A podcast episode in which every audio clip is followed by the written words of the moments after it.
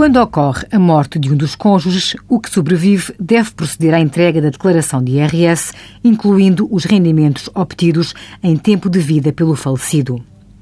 No ano do óbito, o cônjuge sobrevivo irá proceder à entrega de duas declarações de IRS, uma referente aos seus próprios rendimentos, incluindo aqueles provenientes da herança indivisa, aberta após o óbito e até final do ano, e outra pelos rendimentos obtidos pelo falecido, no caso de tributação separada.